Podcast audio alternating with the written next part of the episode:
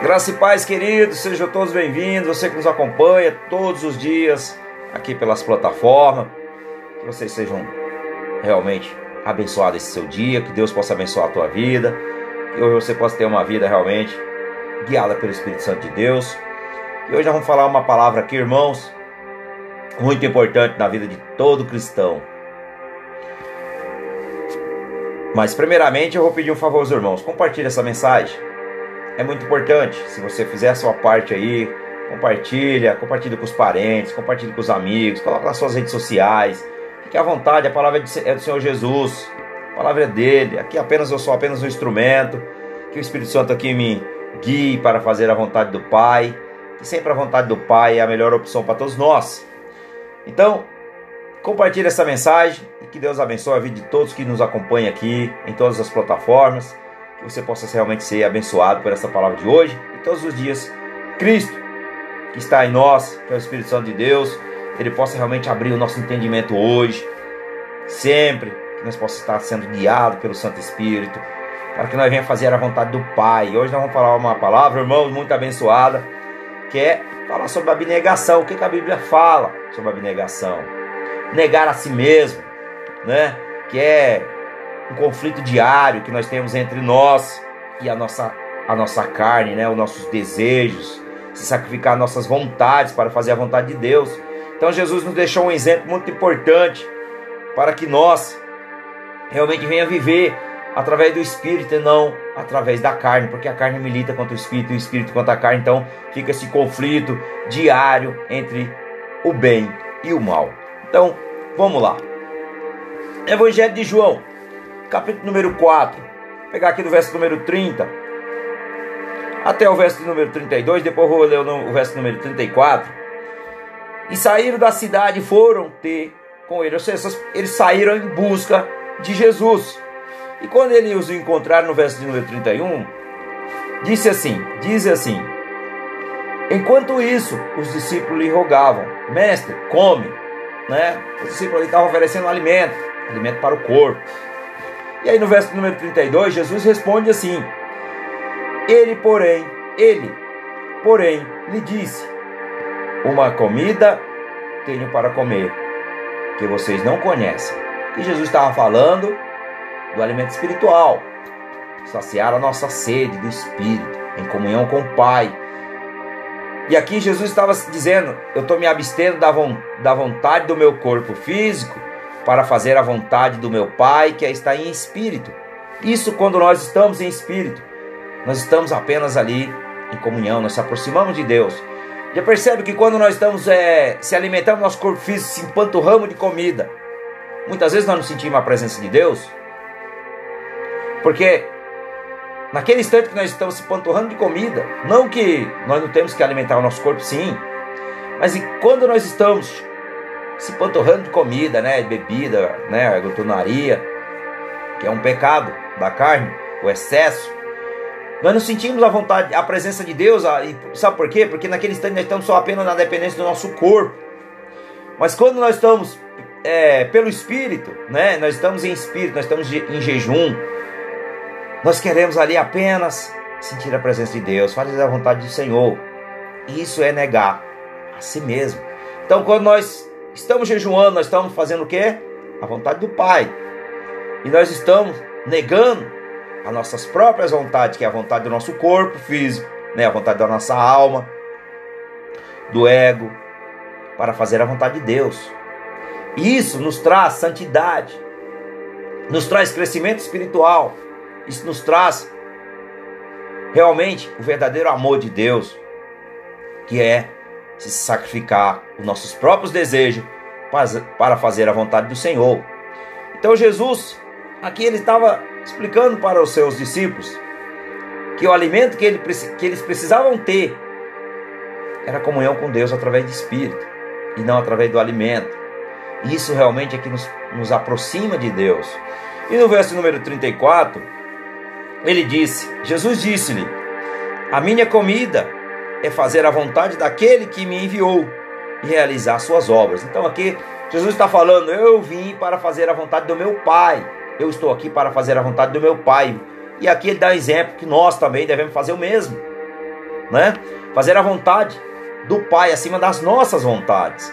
Então, o que a Bíblia fala sobre abnegação? Abnegação é sacrificar os seus próprios desejos para agradar ou ajudar outras pessoas. A Bíblia fala sobre a importância da abnegação para fazer a vontade de Deus. Alguma abnegação também é importante no relacionamento com outras pessoas.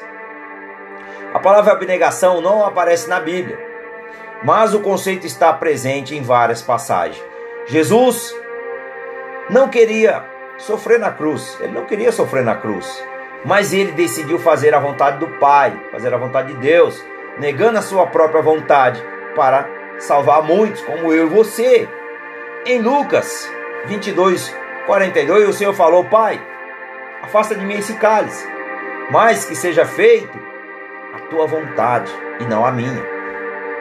Glória a Deus, aleluia, Senhor. Então Jesus ele colocou a vontade do Pai acima da, da sua e ele foi vitorioso. Então, para nós sermos vitoriosos, nós temos que colocar a vontade do Pai acima das nossas, para que nós sejamos vitoriosos.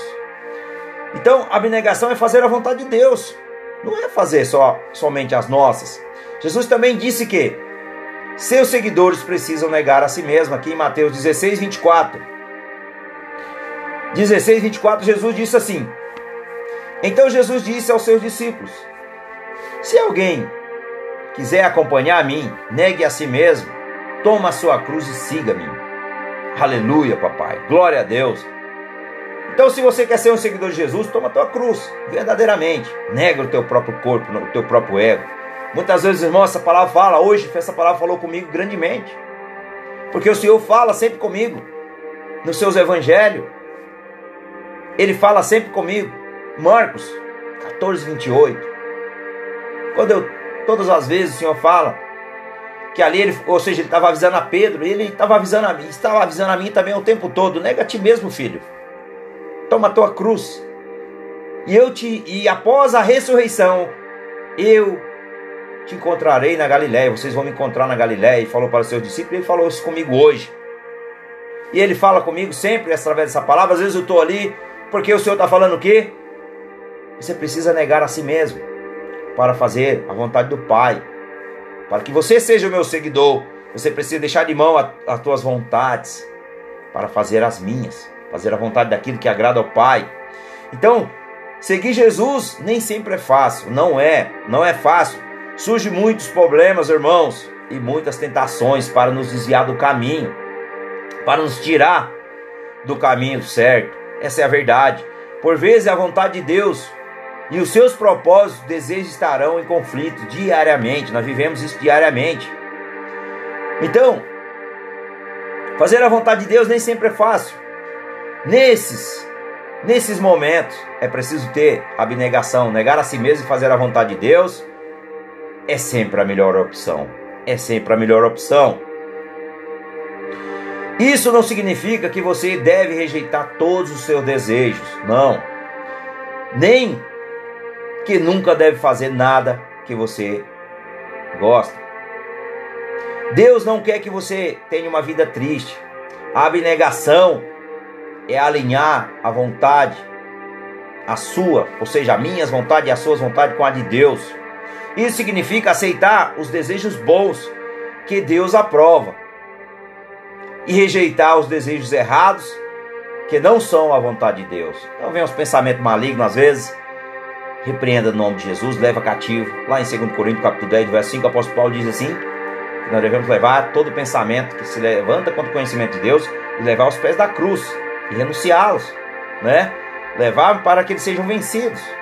Então isso aí é muito bom para o nosso crescimento espiritual e a abnegação, irmãos, também é muito importante nos nossos relacionamentos. A abnegação também transforma as amizades e os relacionamentos. Pensar somente em si mesmo é egoísta. Não é saudável. Não é saudável em nenhuma relação. Em Filipenses 2, no, no capítulo 2, no verso 3, no verso 4, o apóstolo Paulo diz assim: Nada façam por ambição egoísta ou por vaidade, mas humildemente considerais os outros superior a vocês mesmos. Cada um cuide não somente dos seus interesses, mas também dos interesses dos outros. Aleluia, papai. Então cuide também dos interesses das pessoas, se preocupe com as pessoas, não se preocupe só consigo, porque quando você se preocupa só consigo mesmo, isso é egoísmo. Não, não, não ligar para os valores das pessoas, coloque as pessoas acima de você, né? Se preocupe com elas. A verdadeira união vem quando cada um pensa no bem dos outros. Isso aqui é muito importante. O verdadeiro amor não procura apenas seus próprios interesses, mas procura também os interesses do, do próximo. Em 1 Coríntios, no capítulo 13, no verso 4, no verso 5, o apóstolo Paulo diz assim, em sua primeira carta aos Coríntios: O amor é paciente, o amor é bondoso, não inveja, não se vangloria, não se orgulha, não maltrata, não procura seus interesses, não se ira facilmente e não guarda rancor. Põe em prática isso aqui, isso aqui é para nos fortalecer e para nos falar a verdade. Então, abnegação também é muito importante no casamento. A abnegação é particularmente importante no casamento. Para o casamento funcionar, irmãos, cada um precisa fazer sacrifícios, fazer sacrifícios e colocar o bem do outro em primeiro lugar. Sempre colocar o bem do outro. Tem que pegar minha esposa, sempre colocar o bem dela em primeiro lugar para que eu não esteja me enganando a mim mesmo. Muitas vezes a gente erra como parceiro. Muitas vezes a gente erra como parceiro e não querer fazer a vontade do seu cônjuge. E isso você tem que fazer com seu cônjuge, seja lá com a sua esposa ou com seu marido. Você tem que fazer, colocar as vontades dele. Muitas vezes nós somos egoístas e estamos olhando só para si. E não fazemos aquilo que agrada a Deus e somente aquilo que agrada a nós. Isso nos afasta de Deus, irmãos. Isso é muito importante que nós temos que ter isso em mente. Fazer a vontade do próximo acima das nossas vontades. Não que você não tenha que fazer suas vontades, sim. Deus se, se alegra que você seja feliz.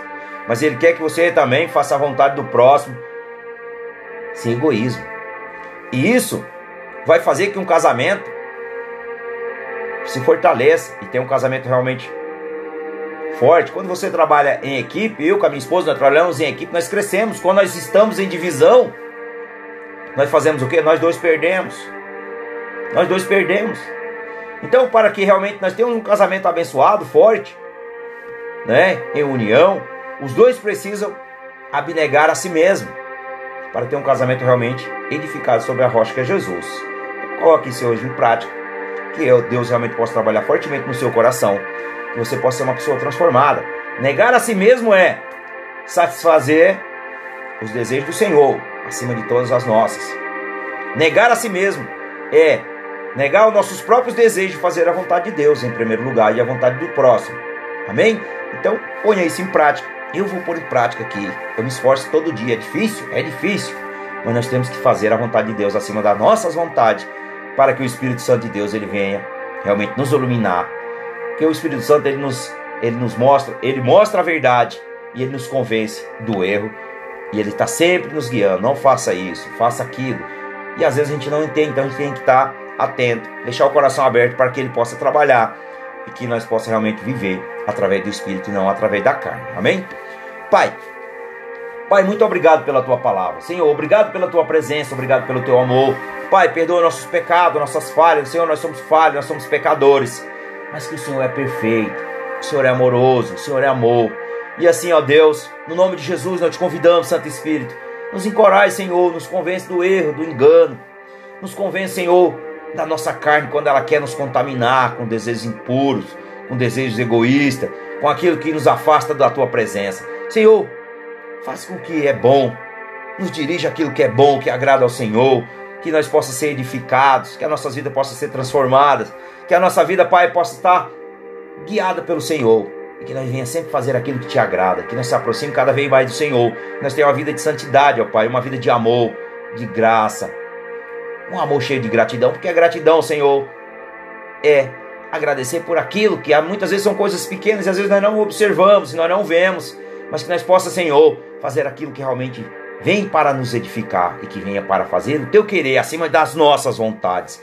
No nome de Jesus, papai, que eu oro e o que eu já te agradeço no nome de Jesus, que o Senhor abençoe a vida de todos aqui que nos acompanham diariamente, que eles possam ser pessoas transformadas pelo Espírito Santo de Deus e que eles possam realmente viver o algo sobrenatural, que é aquilo que o Espírito Santo nos dá diariamente, no nome de Jesus. Amém. Compartilhe essa mensagem e que Deus abençoe a vida de todos os irmãos. Glória a Deus.